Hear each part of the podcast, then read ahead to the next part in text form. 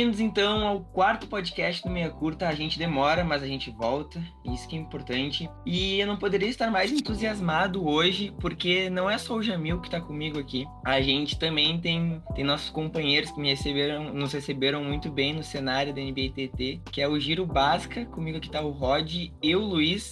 Se apresentem aí, por favor. Primeiro ser Galera, obrigado por receber a gente aqui. É um prazer estar com vocês, tendo, essa resenha, né? Falando de uma parada que a gente gosta muito, né? Bater um papo sobre NBA. Fala galera, estamos aqui para falar, obrigado aí pelo convite, para leigar um pouquinho, para ver aqui, o, testar um pouco os nossos conhecimentos que não são. Vocês falem um pouquinho sobre como, como vocês eh, se interessaram por basquete e como começou a página, a ideia da página. Quando eu criei, eu criei lá em 2000. Eu vou falar primeiro como eu comecei a gostar de basquete. Tipo, eu tinha um amigo meu lá no ensino médio, acho que era no primeiro ano. Ele gostava muito de basquete, tava me enchendo o saco pra ver e pá. E eu não dava muita moral, só queria ver futebol. Mas até que eu vi, não, tá, vamos lá, vamos começar a ver. E aí foi isso, aí eu comecei a ver e tal, e gostei. E eu queria ser do contra de sacanagem ele, ia torcer com um time contrário a ele, que ele torcia pro Cavs lá em 2017. Aí eu comecei a torcer pro. E meio que foi assim que eu comecei a gostar. E como, no caso, eu criei a página, eu estava também no ensino médio, e eu decidi, cara, bora criar uma página de basquete. Não era nem no Twitter, era no Instagram, só que acabou não dando certo. E eu vim pro Twitter do nada, aí encontrei uns malucos como o Rod aí, que é o outro também, e meio que também até hoje. Então vocês não se conhecem. A amizade não é, não é antiga, vocês conheceram no Sim, Twitter a gente mesmo. conheceu no grupo, não sei se você é dessa, dessa época, como fosse tanto tempo, mas tipo, ano passado, antes da pandemia, tinha um grupo do Terminal Brasil, tinha um monte de grupo, tinha um monte. E tinha um Terminal Brasil 3, e eu conheci o Rod lá, conheci uma par de amigos lá, e meio que aí foi, tá ligado? Não, só pra, pra completar mesmo, que a gente acabou. A gente nesses negócios de Twitter, né? Ficava lá curtindo o negócio e tal. Aí tinha a página do turnover, né? Aí eles criaram um monte de grupo, tinha toda aquela questão de rivalidade, brincadeirinha. Não, o nosso grupo é melhor e tal. A gente conheceu uma galera lá, gente boa, e depois de um tempo ele acabou me chamando, né? Pra fazer parte também do giro pra dar uma ajudadinha lá. Rivalidade saudável na época. Pois né? é. Hoje, hoje o Twitter virou terra de ninguém, né? Vamos combinar. Né? Mas. Tá, mas deixa eu perguntar pra vocês como é que foi ver a página crescendo no Twitter, porque pra quem não sabe, já deixando o Twitter deles é giroofc. A página deles é tá, cresce cada vez mais, o conteúdo é ótimo, eles estão com 11k de seguidores. Eu e o Jamil, se a gente ganha 5 por dia, a gente, a gente se liga pra abrir uma cerveja juntos. Mas como é que foi ver a página crescendo tanto, gurizada? Ver assim um trabalho reconhecido, que é algo que que bom. Claro que a gente meio que começa de brincadeira fazendo esses negócios, mas, porra, deve ser indescritível ver, ver a parada No reconhecida, né? começo, quando eu falo que deu errado no Instagram, coisa, né? Eu vi Twitter, tipo assim, do nada mesmo, assim, ah, vou só criar mesmo por criar. Mas aí eu fui recebido por uma galera muito boa, saca? E, tipo, foi indo, foi indo, foi indo. E, tipo, no começo não é fácil de jeito nenhum, mas, tipo, tá, de boa. Mas aí chegou nos meses, assim, chegou num um bom número de seguidores, já tinha uma galera que interagia. E foi meio que esse caminho, entendeu? Mas é meio louco, porque pensar um, ano atrás, a gente eu acho que tinha exatamente uns 3 mil, 4, é, e hoje já tá com 11. Então é, é meio louco, mas estamos indo aí e, tipo, a gente nunca é, teve, é, tipo, essa. Não, a gente vai ficar maluco por causa do número de seguidores, a gente sempre foi fazendo, tipo, o nosso conteúdo, e é lógico que ter número de seguidores é bom, mas ter só seguidores não quer dizer que seu conteúdo não seja bom, tá ligado? Já que vocês já estão mais tempo no, na comunidade do NBA TT, assim, qual que é o perfil mais gente boa, mais resenha, assim, de, de interagir? É, Meia curta. Boa. Era, era- exatamente, exatamente. Passei no Não, teste. não, não, não tinha que titubear, Luiz. É, Era, era, era, era essa a resposta, era um teste aqui. Era um teste isso aqui. Mas, mas enfim, eu, gurizada, não sei se vocês querem falar mais um pouquinho do, do perfil, de como é, como é gerir a página. Ou a gente já pode fazer a nossa resenha aqui, nossa leiguice, que nem o Luiz falou. Cara, é uma parada de. É uma, é uma parada legal, sabe? É uma coisa meio diferente. Que eu, pelo menos, eu nunca tive. Eu sempre tive meu perfil pessoal. Eu, pessoal, eu falava minhas besteiras lá, falava um monte de leiguice, só que pra mim. As pessoas que me seguem lá pessoal, sabe? eu- que eu falo um monte de coisa aleatória e tal. E, pô, a gente ir pra uma página assim. Quando ele me chamou, né, o Luiz, pra ajudar lá com ele, a gente, pô, já tinha um certo conhecimento, né? Meio pequenininho. Uns 3 mil, mais ou menos, seguidores. Aí tinha um pessoal lá que tava desde o começo, que a gente já conhecia, já conversava. Mas aí, pô, a ponto de você ter que criar conteúdo, sabe? É uma coisa muito, muito louca, que eu, pelo menos, era novo para mim. E, pô, a gente fica batendo cabeça, sabe? O que, que a gente vai postar agora? Porque, pô, off-season é complicado. Aí já a gente tá sempre tentando fazer algo diferente. Hoje mesmo eu postei já um negócio legendado. Eu tava batendo cabeça ontem para conseguir legendar um negócio bonitinho, dar o, vídeo caber direitinho nos 2 minutos e 20 do Twitter. E isso, a gente sempre tentando, tentando melhorar, tentar fazer algo diferente. Como o Luiz falou, não é só sobre números de chegar, ter um monte de seguidor e tal. É a gente fazer uma parada que a gente gosta, uma parada que os outros gostem, que a galera curta. O reconhecimento vem mais como um bônus mesmo. Exato. É, só pra pegar de gancho um pouquinho, eu acho muito louco essa coisa de que tu falou de criar conteúdo, né, meu? Porque a gente vê muito perfil no Twitter, até porque, como eu falei, Twitter é terra de ninguém, né? Só reproduzindo conteúdo. Tem. A gente, eu e Jamil, a gente já se pegou rindo uma noite, que a gente stalkeou bastante perfis, bastante perfis do, do NBTT. Mas de perfil que copia e cola coisa do Wikipedia, sabe? Assim, que não se dá trabalho de pesquisar ou, ou dar uma estudadinha no jogo, assim. E, cara, criar conteúdo é um negócio muito louco. E, e se manter, vamos dizer, verdadeiro as coisas que a gente quer falar, né? Porque, claro, eu, eu acredito que não, não exista imparcialidade em nenhum, nenhum veículo de, de mídia, assim. Se a gente se considerar veículo que tá propagando informação sobre a NBA, eu acho legal também ter toques pessoais ali. E, porra, a gente, desde que entrou nessa, nessa cena da NBA TT, a gente se apaixonou por vocês. Agora é uma declaração informal. Mas, bah, é, é, é massa, é massa, meu. É massa essa coisa aí de criar conteúdo e fazer algo do seu jeito e da maneira que gosta. Pois é, cara, eu pelo menos Mas, acompanho, então... acompanhando o conteúdo de vocês é uma parada muito maneira, sabe? É que nem que você falou que é só o cara pegar um negócio do Wikipedia e bota lá fonte Wikipedia, faz uma thread com 60 negócios lá gigante, fica te marcando o dia inteiro, sabe? Pô, vocês pegam uns negócios muito legais, umas histórias que eu mesmo não conhecia, é uma parada bem, bem interessante. Gosto de se reinventar, fazer algo novo, fazer algo diferente. Não só um copia e cola, é um eterno desafio, né, pra gente. É um eterno desafio. Passado esse momento extremamente romântico entre meia curta e, e giro basca. Agora a gente vai pra NBA, que é o que o pessoal que nos escuta, nossa audiência maravilhosa de 60 pessoas até agora. Nosso, aliás, nosso ouvinte da Alemanha segue firme e forte, Jamil, não sei se tu viu isso. Ele a é gente fiel? tem que descobrir ele o nome dele. É fiel? fiel. Quando eu mando embora, ele quem segue. é, mas é fiel. Mas o que, que a gente vai falar hoje, gente? Vamos, vamos usar um pouquinho da hype do assunto Ben Simmons, todas as complicações que estão que acontecendo entre ele e o time dos Sixers. E a gente vai falar um pouquinho. A gente já fez uma thread no Twitter, aliás, pra quem quiser, a gente vai linkar também na descrição do podcast. Sobre as separações mais polêmicas da história da NBA. Falamos de Wilt, falamos de Dr. J. A gente deixou umas mais atuais, igualmente polêmicas, para falar aqui no podcast. E eu queria saber se, se o Rod ou o Luiz aí tem alguma que eles prefiram a gente começar, alguma que marcou mais eles na história. A gente separou várias aqui. E vamos culminar falando do próprio Ben Simmons, onde é que a gente espera que ele vai jogar, se ele continua no Sixers de fato, né? Na verdade. Como é que vai acontecer o impacto dele na NBA, porque, pô, a gente tá tendo que, que ver o Simmons ser sacrificado, descruciado por uma cidade inteira porque ele não sabe arremessar, né? E a gente vê vários jogadores ainda super estrelas que tem que desenvolver esse aspecto do jogo. Mas enfim, vocês querem falar de alguma específica aí, gurizada? Ou, ou vamos por ordem aqui? Eu vou chorar, cara, que é do Kyrie Irving, é o último aí quando ele saiu de bola, eu... complicado.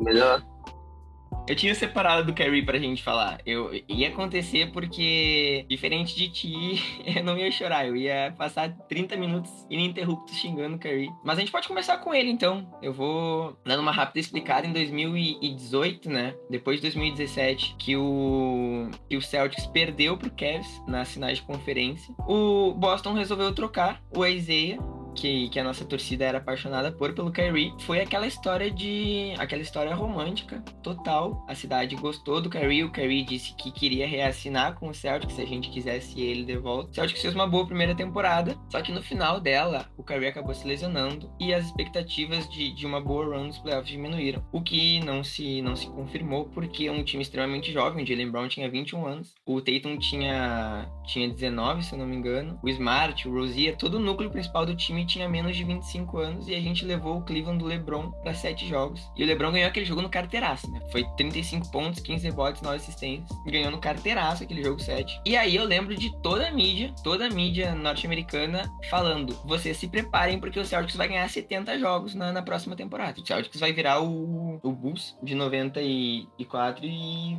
vai passar por cima de todo mundo. De 93 vai passar por cima de todo mundo. O que não aconteceu, né? Porque conforme a temporada foi passando, Curry foi jogando todo mundo embaixo do ônibus. Depois de, de se juntar com o KD, teve o fatídico episódio dele pisando no logo do Celtics. Eu já vou passar a bola pro Luizinho pra ele falar um pouquinho disso aí. E o que ele acha do Cara, Curry. Celtics. é, como diz, faltou muito pouco pra um time que tava todo quebrado chegar, tipo, todo mundo hypando, todo mundo na torcida, tá, perdemos, mas o LeBron vai, vai sair do leste, vai, a gente vai dominar, não tem ninguém que vai parar a gente, vai voltar o Gordon Hayward, vai voltar o Kyrie Irving, mas a temporada foi totalmente um fracasso, foi um, é, um elenco, não deu química, não deu, não deu. E tipo, foi muito importante, acho que pra toda a torcida, porque era, na mídia falava que era o único time que podia bater de frente com aquele é, Golden State do, do Kevin Durant, do Curry, não ia bater de frente, né? Mas seria interessante ver, mas não aconteceu, aí depois ele vai pro Nets, ele tinha até prometido que ia ficar no Celtics, enfim. Aí, tipo, tá, eu ainda continuava fã dele porque ele é muito bom jogador, ele ainda é muito bom jogador, mas aí ele vai e pisa lá no escudo,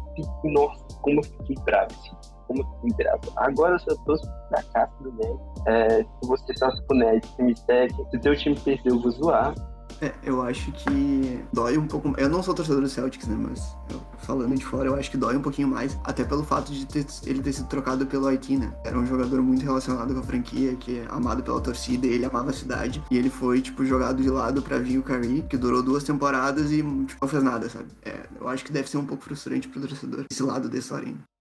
É, e foi. A gente discutiu bastante, aliás, internamente, eu e o Jamil, sobre o episódio do, do logo, né? Porque não foi um episódio. Claro que esses episódios sempre se estendem por anos, né? A gente vai falar do Vince Carter depois. Foi anos depois que eles, que eles se resolveram, levantaram a bandeira branca. Mas parece que, que essa história Kyrie Celtics vai durar ainda, né? Porque o primeiro retorno do Kyrie pra Boston, ele, ele nem tava jogando, ele sentou no banco e a torcida ficou incomodando ele o jogo inteiro, né? Gritando Kyrie sucks, etc. Ele volta, joga, elimina o Celtics, pisa no brasão. Eu acho que assim, ó, claro que eu, eu sou eu sou do, do time do Luiz. Eu torço pelo, pelo fracasso do Nets. E por mais que eu ame o jogador Kyrie Irving, amasse, na verdade, eu não quero que ele suceda na carreira dele. Mas vai ser legal, né? Se a gente for parar pra pensar no roteiro que se, que se criou aí, o Celtics ainda tem dois jogadores extraordinários novos, que, que é o Jalen e o Tatum. E, porra, se esses caras continuam se desenvolvendo e, e começa a se desenvolver uma rivalidade entre Nets e Celtics, porra, a gente tem história boa pelos próximos 4, 5 anos aí, né? Claro que, que hoje eu acho cedo ainda pra eles derrubarem Harden, Kyrie e KD, mas, mas é legal. É legal porque vai, vai ter bastante hostilidade, assim, em semifinal, final de conferência. Mas deixa eu perguntar pro Rod, tu acha que tem lado certo aí? Ou tu acha que o Kyrie fez bem de pisar no, no logo do, do Celtics? O que que tu achou Cara, é uma parada muito complicada, né? Porque, pô, você perder um jogador da, da maneira que foi deve doer bastante, né? De você trocar o cara, de ter toda aquela. A esperança que você tinha e simplesmente acabar deve ser muito complicado. Mas assim, eu acho que os dois tiveram tiveram momentos errados, sabe? O Kyrie, ele não, pô, não se pisa em escudo da maneira que foi feita. Sim, você pode estar distraído e acabar, ah, passei por cima, mas, pô, ele foi de propósito, ele deu a volta, ele, pô, não, peraí, deixa eu pisar aqui que eu quero causar. Pô, ele pelo menos, ele tava. a- as coisas que ele, que ele reclamava bastante, que tinha muita.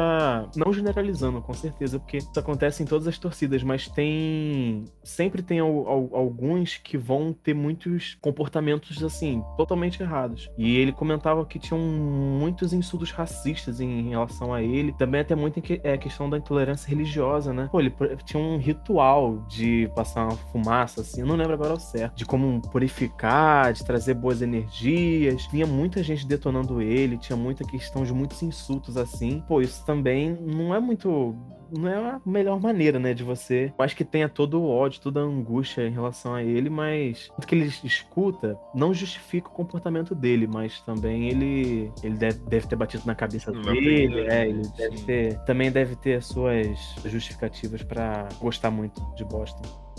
É, Era um casamento, na verdade, fadado ao fracasso, né? Porque se, se a gente for parar pra analisar e seguir essa linha de raciocínio, o Kyrie é um dos jogadores mais ativos politicamente falando da NBA, né? Celtic e, e Boston é historicamente uma das cidades mais racistas dos Estados Unidos. Então, tem muito disso também. Claro que o, o, o Kyrie falou e a gente acredita completamente que houveram essas situações. Então, é uma situação muito delicada, né? Eu acho que é bem recente, mas, mas assim, foi uma das, uma das separações que eu acho que uma das mais hostis, não sei, da história da NBA, talvez. E eu acho que tende a continuar assim, né? Mas, mas terminou bem mal. Bem mal mesmo. Vai continuar assim, porque, tipo, ele não ganhou nada pelo pelo que ele fez. Cara, tipo, se ele faz assim, ele, sei lá, manda torcida calar a boca, enfim, faz essas coisas assim, cara, é de jogo. Eu gosto de trash talk, mas eu não gostei, tá ligado? Do que ele fez. Mas, enfim. Não, eu também, eu também. Eu fiquei chocado porque foi como o Roger falou, né? Ele voltou, não, não era, não, é- não tava de saída ali, deu uma pisada discreta e saiu andando pro vestiário. Ele voltou no final do jogo, foi até o meio, arrastou o pé. Foi um lance, foi um lance louco. Foi louco de assistir aquilo ali. E, e até porque, né? A gente pode falar, por mais que a cidade de Boston seja racista, a franquia é um, é, é um pouco vanguardista nas questões raciais dentro da NBA. Né? Bill Russell foi o primeiro técnico negro da NBA aí. A gente tem, a gente tem bastante histórias boas sobre o, sobre o time Boston Celtics, não sobre a torcida. Deixa eu dar uma, no- uma nota de polêmica. Uma nota de polêmica pra, pra essa separação. Vocês dão Eu quanto? diria que 7, pelo, por toda a situação depois. É, tem, tem lenha pra queimar É, tem. Mas eu, eu, dou, eu dou um oitinho. Essa pisada no, no, no- logo do Celtics, pra mim, deu uma Eu aumentada. dou um não 8 sei. também e pode até aumentar essa nota no decorrer do jogo. Eu fico por isso aí também com o Luiz. Eu acho legal falar do cheque, porque mostra um pouco o lado, um, um pouco o outro lado de- do, do negócio que é a NBA, né? O negócio mesmo de dinheiro, o negócio. Porque eu acho que a gente, toda separação a gente acaba botando a culpa no jogador, porque ele é o elo mais fraco, ele é o que tá mais, mais em evidência. E a do cheque tá aí pra provar que as franquias também são cuzonas e elas acabam fazendo merda. E eu não sei se vocês sabem dos detalhes da- de como o cheque saiu de Orlando. O cheque tinha 23 anos e ele tava saindo de uma das melhores temporadas da, da carreira, ele tava fazendo 26 pontos por jogo e 11 rebotes. E um ano, um ano antes ele já tinha liderado o Magic para as finais da NBA, derrotando o Bulls com o Jordan, né? Que não tinha sido feito, de- não foi feito, né? Por ninguém além do Shaq e do Bad Boy Pistons. Então ele entrou, ele foi, virou agente livre naquela temporada, na, na temporada seguinte. Só que naquela época era diferente hoje em dia. Era muito difícil perder um jogador, por dois motivos. Não existia contrato máximo ou super máximo, esses incentivos que tem hoje em dia por premiação. Tu podia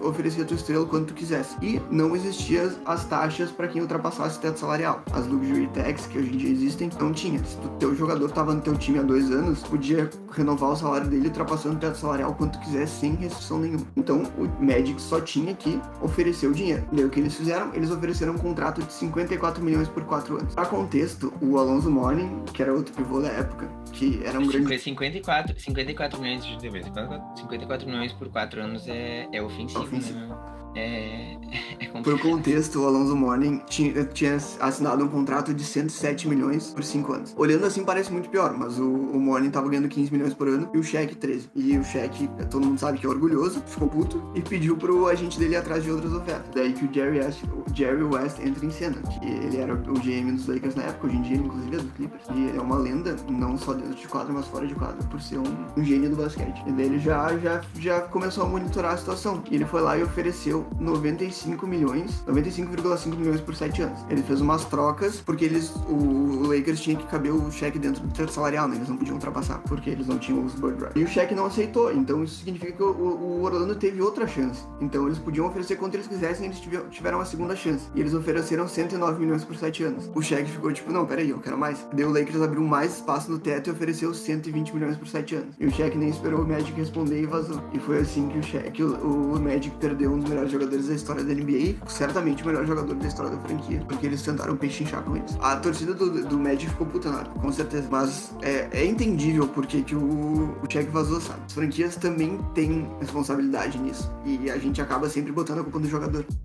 Belo resumo. É isso aí, meu. Agora não sobrou nada pros guri falar. Mas vamos tentar. Não, mas coberto. Depois dessa, não tem nem o que falar.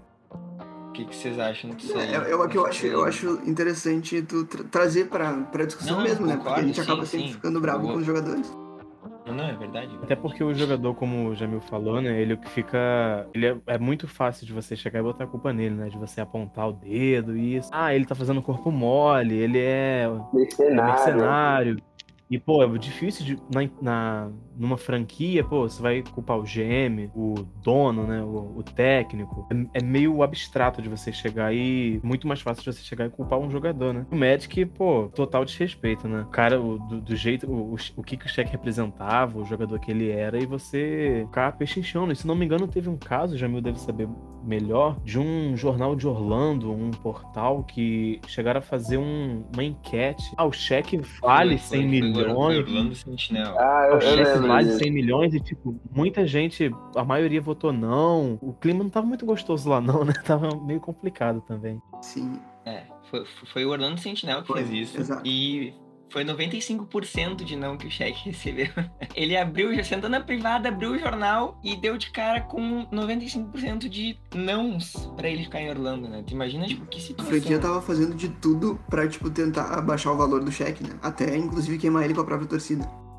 Tu imagina alguém, vamos supor assim, tá com um grupo de amigos, tá? Vou, tô trazendo um pouquinho o assunto, tô, tô fazendo uma analogia. Tu imagina que tu tá laricado com um grupo de amigos e tem um pedaço de pizza ainda, né? O último pedaço de pizza. Sabe que tu precisa daquele pedaço de pizza, mas tu decide não comer, porque tu não quer. Não sei o que que aconteceu ali, sabe? Orlando simplesmente. Eu, eu, acho que esse foi o pior move da história. Não tô brincando assim, ó. Eu não consigo imaginar outro pior. Porque, como o Jamil falou, eles podiam pagar quanto eles quisessem pro cheque que eles não iam ter multa, né? Então é complicado. A gente não pensa muito nisso, né? Mas de fato acontece. Eu acho que hoje, por exemplo, se o Lillard saísse de Portland, depois de, de, de uma década, com o Blazers não dando um time competitivo para ele, eu acho que com certeza ele seria subjugado pela cidade, sabe? Eu acho que apontariam um dedo, ficariam por não acabar a carreira lá. Então é complicada a posição de jogador no meio dessas trocas mesmo, né? Tipo, tem, tem, tem casos como o do Kyrie, que ele foi minando a estadia dele em Boston, mas, porra, é, é foda mesmo, sabe? Tipo, a NBA, querendo ou não, ela é um negócio. Eu acho que a gente. É isso sobre o cheque? Não sei se o, se o Luizinho quer, quer complementar, quer dar Não, e tipo, o que eu digo mais é que eles já tinham chegado na final sendo liderados pelo cheque, cara. Por que não pagar o que o cara. Isso eu nunca entendi, dude.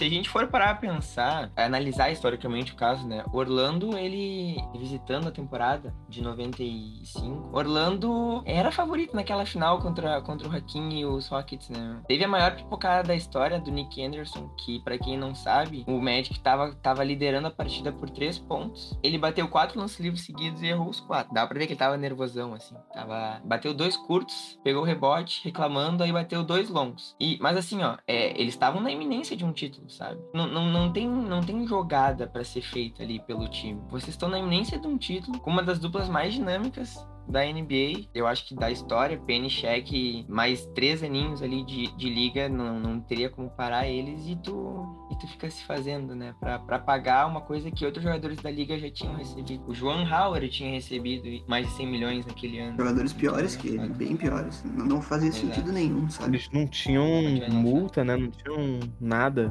pra. Assim, não tinham uma desculpa. Porque assim, tem muito time hoje em dia que, mesmo com toda a questão de salary cap, luxury tax, todas as multas assim de por exceder, né, o cap, mas mesmo assim tem muito time que um jogador é o seu franchise, é o seu cara, a identidade da, do time. Você pode, você paga um pouquinho a mais para manter o cara. É um, é um preço que, que vale a pena, sabe? E pô, o cheque não tinha dúvida sobre a habilidade do cheque. Pô, você perdeu o cara assim, de mão beijada, e ele vai pro Lakers e só comprova ainda mais o baita jogador que ele era. É, e não só habilidade, a questão da cultura também, né? A questão do, do quão marketável era o cheque. Uma imagem boa, um cara brincalhão, che chegou em Orlando levando um time péssimo para 50% de vitória, tipo, não, não tinha... É inexplicável, é inexplicável, não tem muito o que falar, né? Não é só a questão interna do jogo, mas, porra, a questão externa, que o cheque vendia de camisa, que o cheque fazia pela cidade, questão de, de trazer os olhos... Até hoje ele fica triste com a situação, né? Ele já deu entrevistas dizendo que os primeiros anos dele foram os anos mais divertidos dele na carreira na NBA. E que ele, ele realmente, tipo, legitimamente queria ficar em Orlando. Que É, ele até foi um pouquinho exagerado, né? Ele falou que ele falou que se fosse draftado por um time, teria que ser obrigado a passar a carreira inteira lá. Foi um pouquinho exagerado, né? É, isso demonstra mesmo quanto ele gostava de jogar em Orlando, assim. E foi. Essa decisão foi de, de mão única, assim.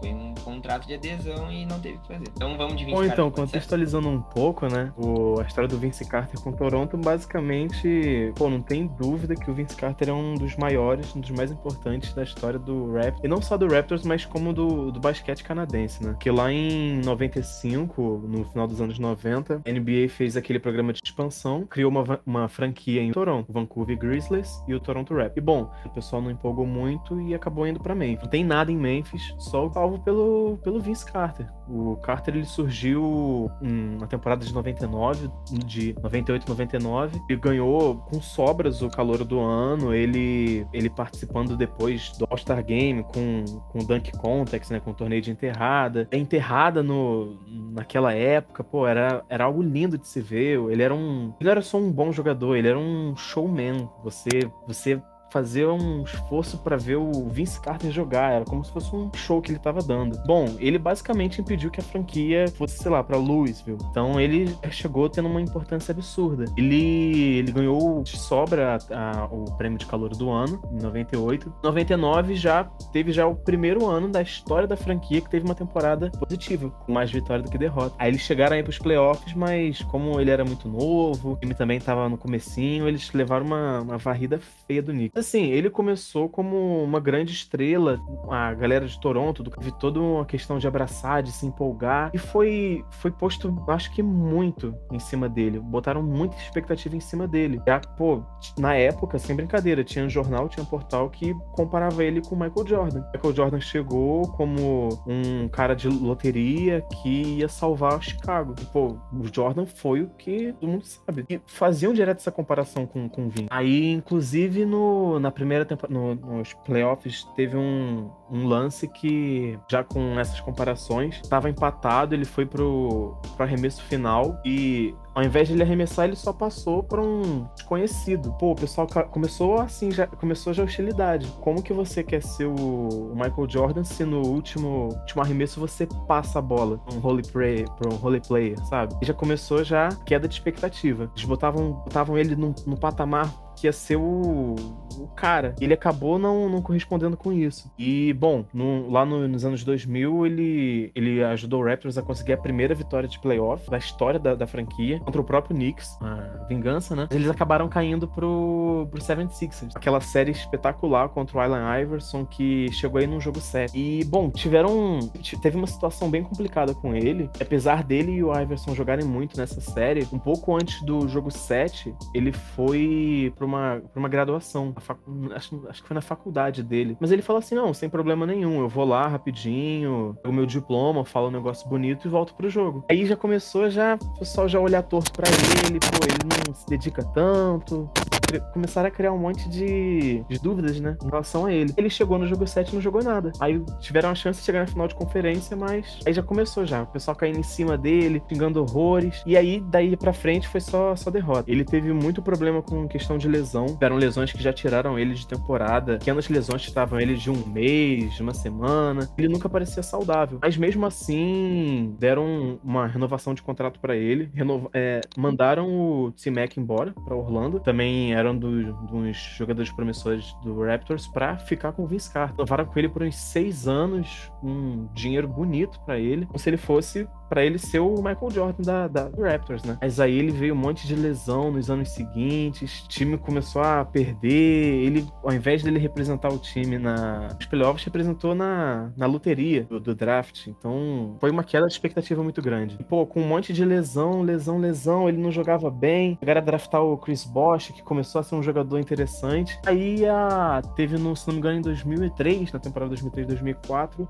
os donos do, do Raptors, eles, não, vamos mudar mudar isso aí, não tá dando certo, a gente tá perdendo muito, vamos mexer em tudo. O Vince Carter falou: não, beleza, eu vou. Quero que você que eu fique por dentro das decisões pro GM, para o técnico. Só que ignoraram isso. Aí o clima que já não tava muito bom só piorou. Aí contrataram um, um cara pro GM que o Carter não gostava. Pra você ter noção, o treinador deles, que é o Kevin O'Neill, na segunda semana de temporada regular, o Vince Carter tava numa. num espaçozinho lá numa maca, recebendo um tratamento de um, de um médico lá, uma lesãozinha, um desconforto. E a história que dizem é que o, o Kevin O'Neill chegou, pô, você tá o tempo todo machucado ou recebendo algum, algum tratamento. Você não é um. Tipo assim, meio que brincando. Acho que isso não teve uma coisa muito boa. Aí tem duas histórias diferentes que contam que eles se lambuzaram na porrada, estavam no chão, sei lá o quê, mas aí desmentem, né? A parte deles falando, não, era só uma brincadeira, eles acabaram escorregando, caíram. Então, assim, o clima já não tava muito legal, sabe? O cara na segunda semana de um treinador novato, vocês caírem na porrada já não tava muito legal. Aí com todo o histórico de lesão, com Chris Bosch sendo a nova esperança, o time relativamente jogando bem sem ele, acabaram trocando. Mandaram pro Nets e pro Nets ele teve umas temporadas boas, inclusive enfrentando o Toronto, os playoffs. Mas aí também depois ele voltou a se machucar, foi, foi trocado de novo, foi, foi pro Magic, aliás, Phoenix, aí foi aquele fim de carreira que não ficou passeando pelos times, né? Foi um pouquinho triste. E mesmo assim, e a torcida com toda essa questão caiu em cima dele, né? A, a própria mídia que comparava ele com Jordan, falava, reclamava muito dele, ele não dava muito 100%, que ele não se esforçava muito. E essa história triste só teve um final feliz lá em 2014, quase 20 anos depois que ele foi, ele tava no Grizzlies. A torcida, a mídia, teve um movimento de, pô, gente, é hora da gente perdoar o Vince. É hora da gente chegar, botar um ponto final nisso, e foi importante pra gente. E pela primeira vez o Raptors lá no, no lá na arena deles em Toronto fizeram um tributo, um vídeo de tributo para ele. Tem aquela cena bonita dele chorando, emocionado. Tinha algumas pessoas vaiando, mas percebendo que isso dava para ter feito antes, sabe? Não precisava ter passado por tudo isso. Porque todo time que ele ia, todo jogo que ele passava lá era vaia, vaia, vaia, vaia. O cara só era maltratado. Depois de um tempo, com o final da carreira dele chegando, né? Você não sabia quando que ele ia aposentar. Então, qualquer jogo, qualquer jogo lá podia ser o último dele. Então, a partir de 2014, a torcida abraçou, meio que perdoou ele e sempre tinha uma salva de palmas, tinha um encontro, um reencontro bonito com ele como é bom trazer duas mentes pensantes do basquete. Porque a gente precisa dar metade do que a gente precisaria pra um podcast. Falei pra cacete, desculpa. é que a história é muito longa, cara. Eu poderia ficar falando aqui demais. Bah, foi maravilhoso, Xavi. É bom que é, daí eu, eu, eu, não me Vocês já viram o documentário do Vince Carter? Tinha na Netflix. Eu não vi, não eu não vi. vi. É muito legal. É basicamente o que o contou. Tem todos os detalhes. Mas, mas sa sa saiu do Netflix agora. agora. A gente tem que, tem que piratear agora, é isso mesmo. Então, o pessoal que tá ouvindo o podcast e não viu, não precisa ouvir, tá? O resumo do Rod é muito melhor. É, exatamente. não, pô, o, o, documentário é muito bom, pô. Vocês têm que ver, o Carter Effect. Conta tudo isso, todo o impacto que ele teve lá no Canadá e, bom, os problemas, né, que ele teve lá com o time, a torcida vaiando. Eu dei como se fosse uma sinopse, um pouquinho de spoiler.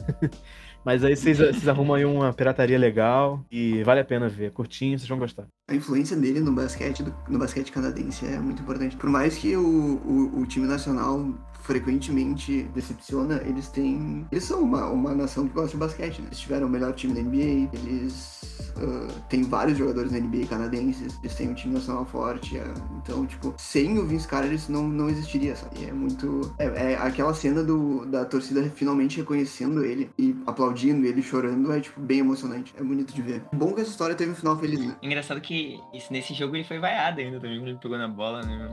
Mas, mas de brincadeira, o Tom já era jocoso, não era, não era aquela coisa, aquele clima ruim. Mas sim, meu, essa é uma história muito. É muito louca. Muito louca de fato. E os caras continuam jogando, né? Bom que eles, que eles se arrumaram não no final da carreira dele, continuam jogando na NBA por, porque segue vivo, né? Faltou ele terminar a carreira ali, né? Uns joguinhos no, no final da carreira com o Raptors. Faltou, faltou. Um 10-day contract, assim, seria legal. Nota de polêmica. Tudo bem que teve um final feliz, mas nota de polêmica. Essa foi. Essa, essa história tem um, um alto teor polêmico para mim, porque eu não sei o que que o Rod acha, mas cara, eu acho que o Vince tava no corpo mole, né? Ele foi trocado no, pro, pro Nets de uma temporada, ele, ele aumentou consideravelmente o número de pontos deles.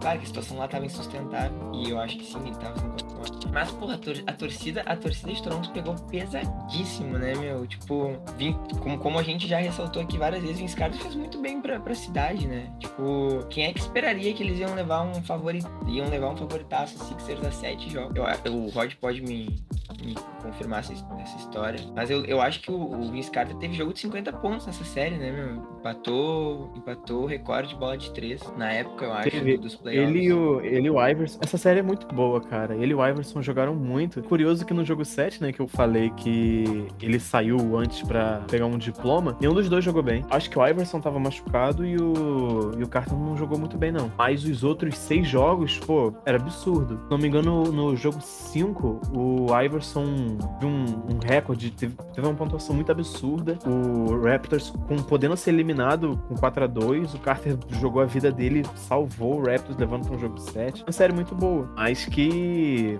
pô, insustentável. Até uma entrevista do Carter, pouco depois dele ter ido pro Nets, assim, que o, o repórter perguntava se ele acha que o, que o Carter entregou tudo que ele podia entregar para Toronto, o tempo dele lá. Ele falou que ele tinha muita habilidade, mas que muitas vezes não conseguia. Ele acha que podia ter dado muito mais, sabe? Então pode bater um pouco nessa questão de corpo mole. Mas isso não tem como defender do jeito que ele foi tratado. Toda a mídia, por toda a torcida, não mais por ser tratado do povo canadense, né? Que é conhecido como um povo amado, um povo uhum. simpático.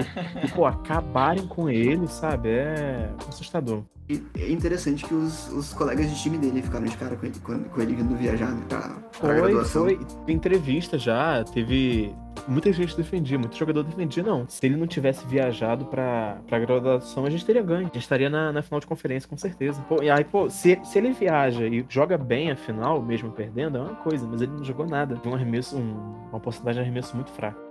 Aí complica, né? Foi, ele teve a chance da, do, da, Pô, seria muito muito simbólico mesmo ele com um jogo ruim, ele acertar essa última bola. Muito roteiro de cinema, né? Mas.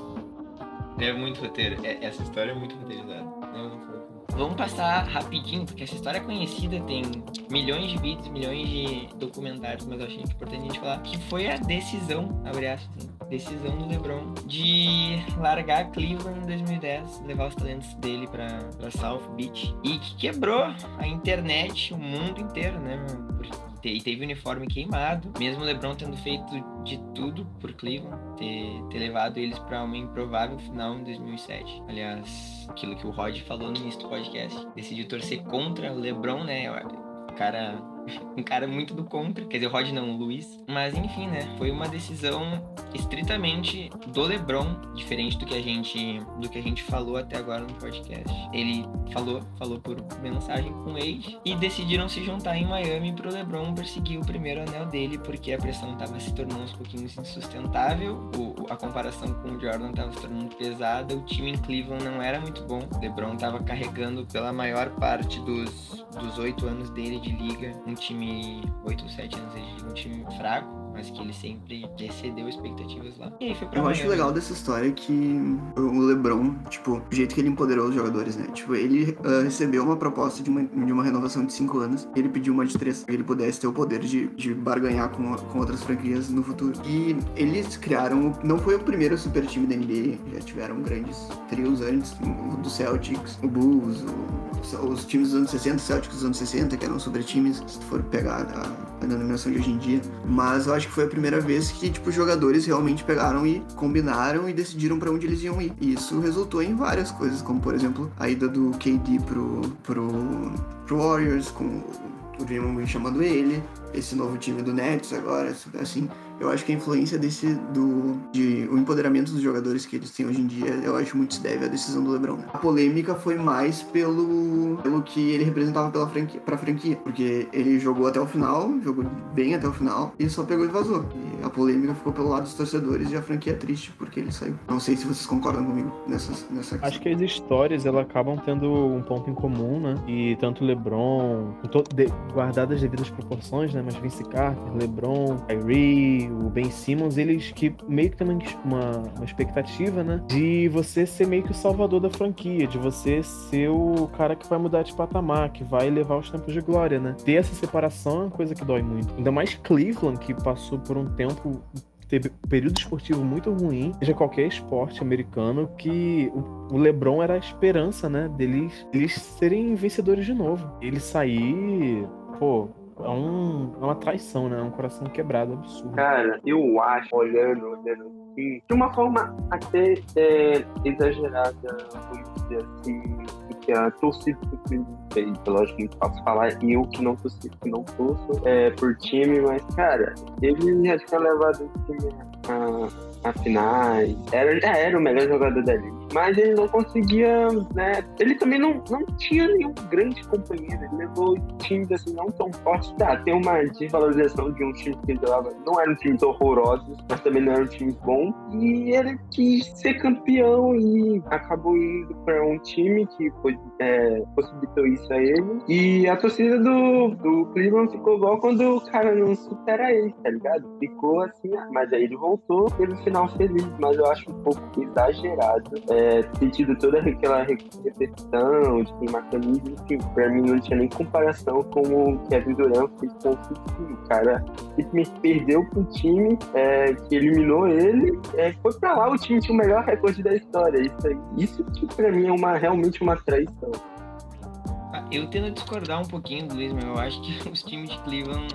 Cara, não sei, acho que aquele time de 2007, mano. Ah, quem era o segundo melhor jogador daquele time de 2007 do, do, do Cleveland Nacionais, mano? Era. Era, sei lá, o Gauskas ou o Larry Hughes, eu acho. Então, é, era um desses dois caras. Sabe? Mas é que assim, ó, tu não pode dizer que eles eram times horríveis. Eles, eles, eles eram bons times.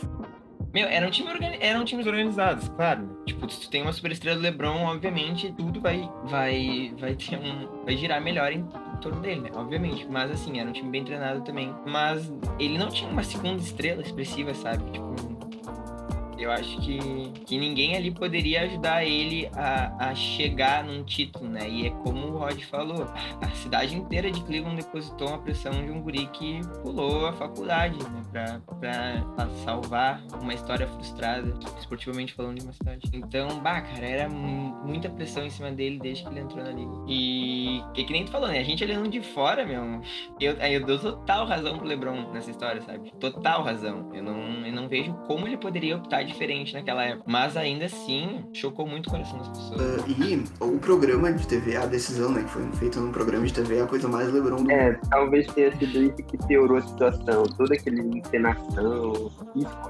piorou. Exato. Como é que tu faz? Como é que tu faz um programa de uma hora pra, pra, pra anunciar que tu vai trocar de time, sabe? Ah, é uma, é uma situação engraçada. Porque é uma coisa, né? São é tipos de, de, você, de você terminar um relacionamento. Uma coisa é você receber a notificação do hoje, então, LeBron tá, tá indo pro Miami. Outra coisa é ele chegar num programa de TV que tá todo mundo assistindo, gente em, nos bares de Cleveland segurando a camisa dele, aí ele, então, levar meus talentos pra South Beach. Valeu. Sabe, é, é como o Luiz falou, piorou tudo. Um, é, é, como você terminar pelo WhatsApp, cara. Não tem como, é, é horrível. Então acho que isso acabou ajudando também no processo do, do ódio, né? Mas como vocês falaram, acabou tendo um final feliz. Deu tudo certo. Inclusive, fato curioso, Kanye West, amor da vida do Pipo, eu sou hater, estava presente na gravação. Tava ali olhando o Lebron anunciar sua, sua decisão da carreira. Viu ao vivo. Tu vê, nem eu sabia disso, mas é importante a gente. Vamos botar a hashtag Kanye West. Fato também, inútil, tá? né? Mas pra trendar melhor no Twitter. Fã do Kanye inútil, mas pra trendar É clickbait, a gente falou sobre LeBron James, Ben Simmons é e Kanye West. Mas é isso, gente, olha só. A gente falou sobre quatro separações bem importantes na história da NBA, algumas mais recentes, outras do, do início desse século, que foi do Vince Carter, no caso do LeBron, já foi em 2000 e... não, não tão no início. Né? Mas falamos para culminar em um assunto bem recente, está sendo bem falado no Twitter e acho que em todo todo veículo de mídia que gosta de falar sobre basquete, que é para onde o Ben Simmons vai jogar, né? O Ben Simmons, para quem não sabe, mas todo mundo sabe, bloqueou contatos com, com a franquia do 76ers depois do, do fatí da fatídica série contra o Hawks e do fatídico lance onde ele, com uma enterrada aberta, resolveu passar a bola. Eu acho que aquilo, na verdade, só foi a cereja do bolo, né? Porque tem vários números que são espantosos naquela série. Ben Simmons não tava chutando no último quarto em momento nenhum. E aí deu que uma das maiores promessas dessa geração vai mudar de time, o processo vai de fato acabar, vai sobrar só o Embiid lá. E eu acho que se o Sixers não, não trocar ele, segurar ele, ele vai sentar a temporada inteira, né? Eu acho que ele vai se negar a jogar. Mas aí, gente, pra onde é que você. Eu, vou pedir antes. O que, vocês acham dessa história toda? Se, se a torcida pegou um pouco pesado demais com o Simmons, ou se eles têm um pouquinho da razão, porque com maturidade, com o currículo que o Simmons já tem, ter uma série de playoffs assim é bem frustrante. Né? Quero perguntar pra vocês, eu acho que quero ver dos três. Quem, quem tá mais certo nessa história? e para onde é que vocês acham que o Ben Simmons termina? Não sei quem quer começar aí. Pode ser o Luiz, que falou um pouquinho menos no eu, último do Celtic, e eu sou fã do Ben Simmons, infelizmente ele joga por esse time, eu quero que ele saia de lá. Mas, é, cara, eu acho que não tem nem certo e nem errado, né? É, não, não tem, na verdade, não tem certo nessa situação. Meio que os dois lados estão errados, um lado mais outro lado menos. Eu acho que estão pegando muito pesado com ele, com um cara que foi. É, brigou para ser o melhor defensor da temporada. É no mínimo um top 5 melhores defensores, é, é, atuais melhores defensores da temporada, é, de toda a NBA, no caso. Olhando assim, não tem, acho que não tem mais clima para ele, viu? É, as emissoras lá falando que ele é lixo, essa parada. E eu acho que ele não quer, ele também tá forçando uma saída. E, tipo, ele, não só nessa série contra o Atlanta, mas ele já tinha feito algumas séries ruins, que, tipo, a galera, tipo, relevando, ele é jovem, mas sempre em alguns playoffs ele faz uma boca e fica com isso. E aonde eu vejo ele indo, Cara, difícil, porque o Sixers quer assaltar todo mundo. Então, talvez ali no Timberwolves. Eu acho que eles não vão trocar para ninguém do leste, para ninguém. Acho que eles vão querer trocar o Ben Simmons com para alguém do, do oeste. E eu vejo o Minnesota, o Sacramento Kings está muito forte nessa corrida aí, talvez troca pelo De'Aaron Fox. Vai ser interessante esses próximos dias aí. Bom, eu acho que é uma coisa, é uma situação complicada, né? Porque a gente não tá no dia a dia, a gente não sabe o que acontece nos bastidores, né? Passa muita notícia, mas a gente não tem algo concreto. Porque, pô, toda off-season aparece o Ben Simmons, por exemplo, arremessando de três, acertando um monte de bola. E chega na hora do jogo, ele nem tenta. Aí, pô, quando ele consegue, se não me engano foi na temporada retrasada, ele se toma uma bola de três, virou um, o evento do ano. Virou a torcida enlouqueceu, pô, o pessoal perguntava, sei lá, pô, Embiid, e aí? Como que foi bem Simmons acertar uma bola de três, sabe? Então, tipo, é uma situação muito complicada. Quando tem toda essa comoção em volta dele, hum, algo, algo tão, tão bobo. Então, assim, tem muito tem muito problema dele de questão de confiança também. A gente não sabe se técnico limita ele, que, pô, surgiu um técnico novo com Doc Rivers. Pô, a gente não sabe como que acontece lá o vestiário, como que é, se ele dá total liberdade pro Ben Simmons, fazer o que ele bem entender, que ele se sente melhor. Ele tá com certeza sem, sem confiança. Aquela, aquela sexta lá do. Aquela, a série contra o Rockstar foi complicada. Ele. Aquele lance que é emblemático. Ele sobe de cara com a bandeja e ele passa pro lado. Tá totalmente sem confiança. Então, assim, situação muito complicada. A torcida, pô, com certeza a torcida pegando muito pesado com ele. Assim, é muito complicado, sabe? E tudo que a gente tem é o Embiid maluco no Twitter. Embiid chegando, tweetando um monte de coisa, falando: ah, a torcida já. Um, ano, um tempo atrás, a torcida que hoje me ama queria que eu fosse trocado, me vaiava e tal. Mas aí, pô, aí você chega, o Sixers quer trocar o cara, mas aí pede: ah, Warriors, a gente quer o Curry, o Thompson, tem cinco escolhas de draft. Kings, a gente quer o Halliburton, que é o David Mitchell, que é o metade da, da franquia, sabe? Então a gente não sabe muito bem o que tá acontecendo lá. Se o Sixers realmente quer trocar, porque eles estão pedindo muito, que querendo ou não, ele é o símbolo do processo, né? Você trocar ele é você assumir que o processo não deu certo. Você, por anos, você aceitar a sua mediocridade porque a gente vai draftar bons jogadores e voltar aos tempos de glória. Os tempos de glória não chegaram. Ficaram, pô, em 2019 ficaram muito perto de serem campeões. Se não fosse uma sexta absurda do Kawhi, a história podia ser diferente, né? Mas você trocar o Ben Simmons é você assumir que o processo não deu certo. A gente não sabe se eles realmente querem trocar, se eles estão fazendo corpo mole. O Ben Simmons, pô, o Ben Simmons deu um minhaster, sumiu. Ninguém tinha notícia dele. Tá uma muito complicada porque a gente não sabe o que tá passando, tá passando lá no dia a dia, né? E eu acho muito ruim pra franquia, é, por exemplo, pra atrair outras estrelas, é, as outras estrelas vendo a situação do Ben Simmons. Tipo, as, a torcida atacando, as, as emissoras, veículos, enfim. É uma situação difícil. Se eu fosse uma estrela, não ia querer muito ir jogar lá na Filadélfia, não. Pois é, tem mais esse aspecto da cidade de Filadélfia, né? Que não só no basquete, mas em todos os esportes a gente pode trazer um pouquinho o exemplo do futebol americano, para quem não conhece o Carson Wentz, que, que é um que surgiu também como um ótimo quarterback lá. Vem, vem sendo especulado em outros times desde que se lesionou pela primeira vez, sabe? Então é, é, uma, é uma cidade meio impaciente com seus, seus jogadores. E o exemplo até da irmã do Al Horford, né?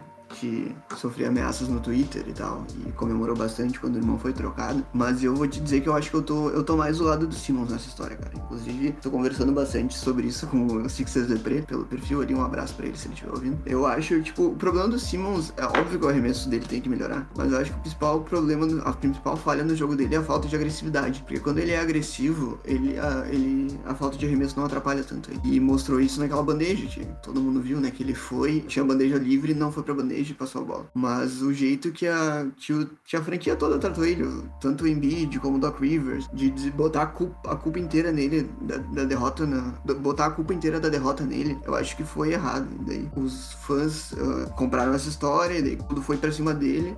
E eu acho que eu, no lugar dele, também pediria a troca. Tudo bem que uh, ele, ele tá fazendo errado de simplesmente não aparecer no, no, no treinamento, sabe? Assim como. É, é, acho que a história lembra um pouco mais da separação do Harden em Houston, né? Ele não foi e daí apareceu em festa de, festa de aniversário, em boate e tal. Mas eu tô mais do lado do Ben Simmons nessa história. Eu acho que vai ser difícil para trocar, porque o valor dele tá muito baixo e provavelmente eles vão ter que trocar por, um, por uma, algo que eles não queiram. Mas eu acho que a cidade e a franquia e os jogadores como um todo, eles falharam com Ben Simmons e a situação ficou insustentável. Tem isso também, né? O valor de troca dele, a imagem que se tem dele é muito recente. A NBA tem muito disso de memória curta, né? E o filme dele tá totalmente queimado. A questão é que quando os times forem trocar, eles vão olhar o Ben Simmons com o histórico defensivo dele, já foi um dos melhores defensores da liga, que ele consegue a versatilidade dele de defender desde um armador até um um pivô, vão ver o Ben Simmons sem confiança, sem agressividade dos playoffs. E tem que ver se o, o Sixers, né, vai, vai ceder, vai trocar por menos, vão vão parar de pedir essas trocas absurdas e se vão se vão